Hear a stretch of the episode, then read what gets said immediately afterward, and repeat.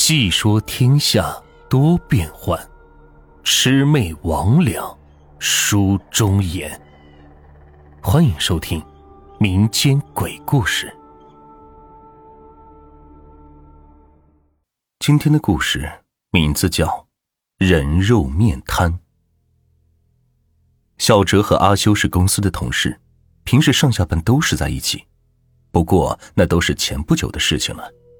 原本性格开朗的小哲变成了一个沉默寡言的人，连跟着阿修也是这样。阿修也不知道是发生了什么，有传闻说小哲是因为失恋或者分手的，还有的说因为女方家里要的彩礼和其他东西太过分，他承受不起，所以提出分手。反正说什么的都有。起初阿修也是对他的事情是半信半疑，毕竟作为曾经比较不错的二人。这么唐突的问还是不好的。阿修也努力的想请小哲吃过几次饭，但是都被他推脱掉了。他就像个神秘人一样，原本下班都是和阿修在一起等着坐公交车，可是现在的小哲神出鬼没般的就消失在了下班的人流中。阿修每每拿上两杯热咖啡，可是都等不到人。现在的小哲上班的脸色特别的难看，阿修作为朋友，很努力的跟他交心。这一次请小哲吃饭，他终于点头了。二人坐在曾经常来的餐馆，阿修看着菜单上，点了小哲原来最喜欢吃的几道菜。小哲，你看你一脸不开心的样子，你修哥哥我今天做东请你吃好吃的，别再拉个脸了。阿修，真是谢谢你。我这几天没胃口，咱们两人能吃下这么多东西吗？哎，你看看，找你好几次你才答应，我还以为我做错什么了，你故意躲着我。没有阿兄，我不是躲着你，我这阵子心情不好。不瞒你，我和女朋友现在闹分手，或者说是已经分手了。哦，抱歉抱歉，我没想让你把这些不开心的事说出来，没关系。他要是离你而去，我就去帮你找个女朋友。修，你说什么呢？你还八字没一撇呢，还给我介绍？算了算了，吃饭吧。阿修把阿哲爱吃的菜向他的碗里夹着，就像是自家的哥哥一样。而阿哲今天也是不知道怎么了，原本特别爱吃的东西，只是随便吃上几口应付着阿修，反而酒喝的特别多。小哲，少喝点，出门在外少喝酒，多吃菜。你媳妇没跟你说？哎，媳妇儿，以后还不知道是谁的媳妇呢。阿修发觉自己说错了话，连忙支开话题。不过今天的小哲就是多喝了点，情绪还能算控制住。阿修注意到，小哲在吃饭的时候一直在时不时的看着手表，而且看的稍微有些频繁。怎么了，小哲？你有事情？抱歉啊，修哥，我这真的有点事情要去办，不能陪你了。谢谢你今天请我吃饭，改天我请你吃海鲜去，修哥。小哲拿着几张餐巾纸擦着嘴巴，准备穿好外套就要走。好吧，那你有事就先走吧，下次还请我吃海鲜，你省省吧。说着，就看见小哲很着急的样子走了。坐在这的阿修突然想到了什么，赶紧付完钱。阿修准备跟着小哲，看样子他是有什么要紧的事情。就这样，阿修一直跟着小哲走了几条街，只听前面的小哲满腹牢骚的说着：“没啥事，吃什么饭呢？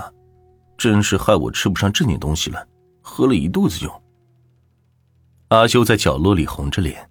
看来是耽误了小哲的事情了。忽然，阿修就看见小哲钻进了一条偏僻的胡同内，阿修也是跟了上去，心想：这小子难道是去嫖娼？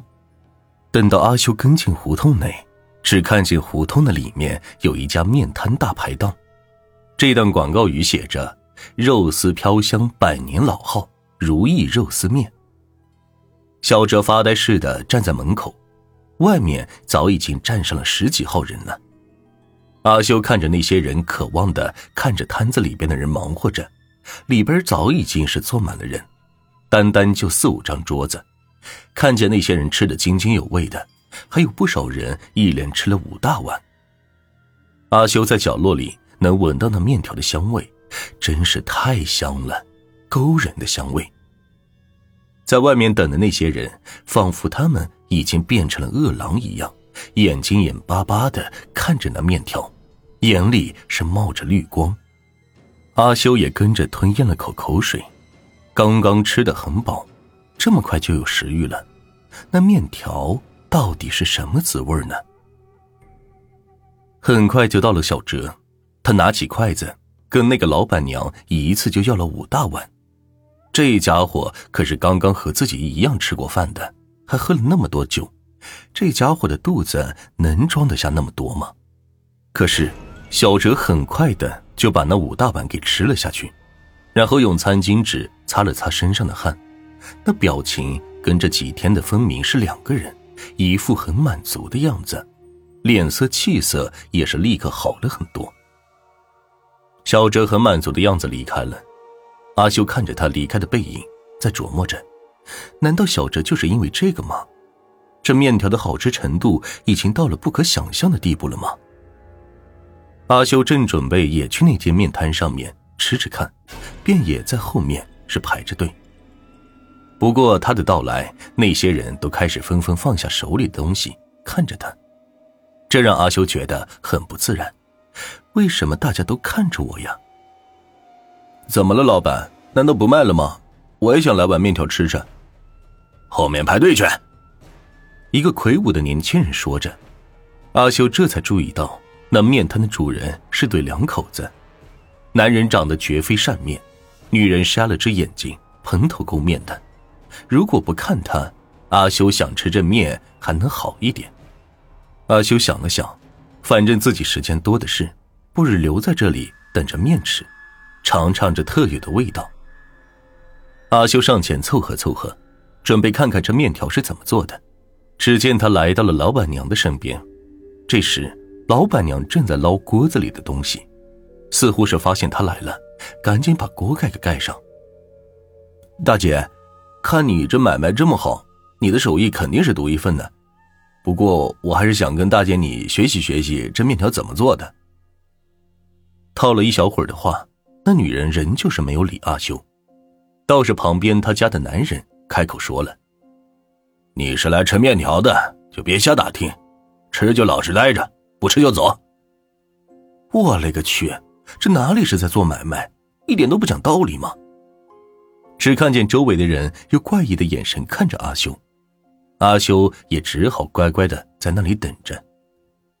渐渐的，阿修突然注意到。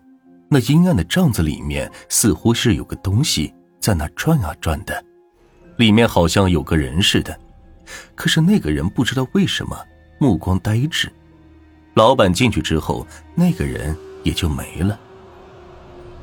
没过多久，阿秀终于等到了那碗热腾腾的肉丝面，这哪里是面条啊，都是肉丝，用肉做成的细丝填入浓香的汤头。这时候。只看见那老板娘拿出了一大盆肉，她和那老板配合着，先用木锤砸，然后用棒子敲打成泥。就这简单的工序，没把力气还是不行的。大汗淋漓之后，那肉馅被上好了劲儿，也就是说吃起来会非常的有嚼头。阿秀也不再去看那对夫妻的表演，只觉得这面入口细滑、Q 弹爽口。再喝一口这浓汤之后，绝对是超高的味觉享受。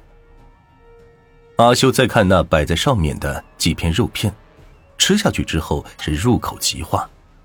到底是什么肉能有这样的味道？到底是怎么做的？阿修越吃越来劲，从小到大从没有吃过这么好吃的肉丝面，一连是叫了五碗，肚子撑的腰带都松开了。旁边的人看着他的吃相，都憋不住乐了。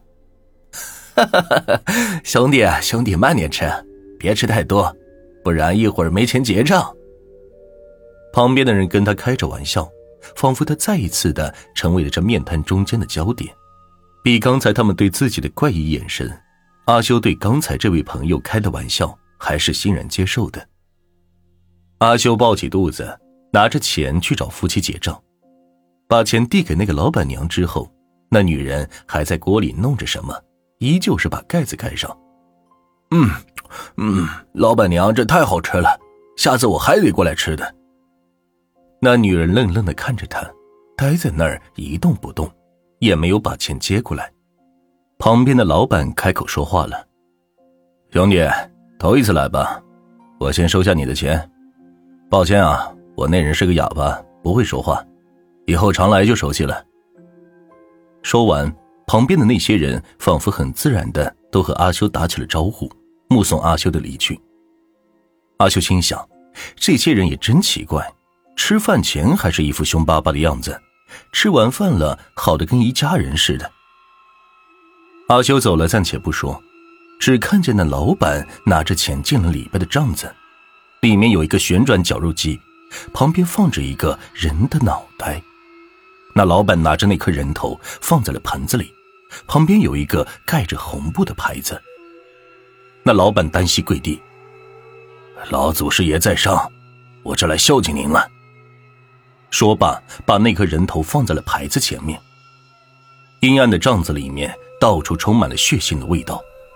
是的，阿修看到的那个人，正是刚才的那颗人头，而那个时候，他的头还没有跟自己的下半身分离。这个时候，老板拿着一条大腿，正在往绞肉机里边填充着。本集就到这里，下集更精彩。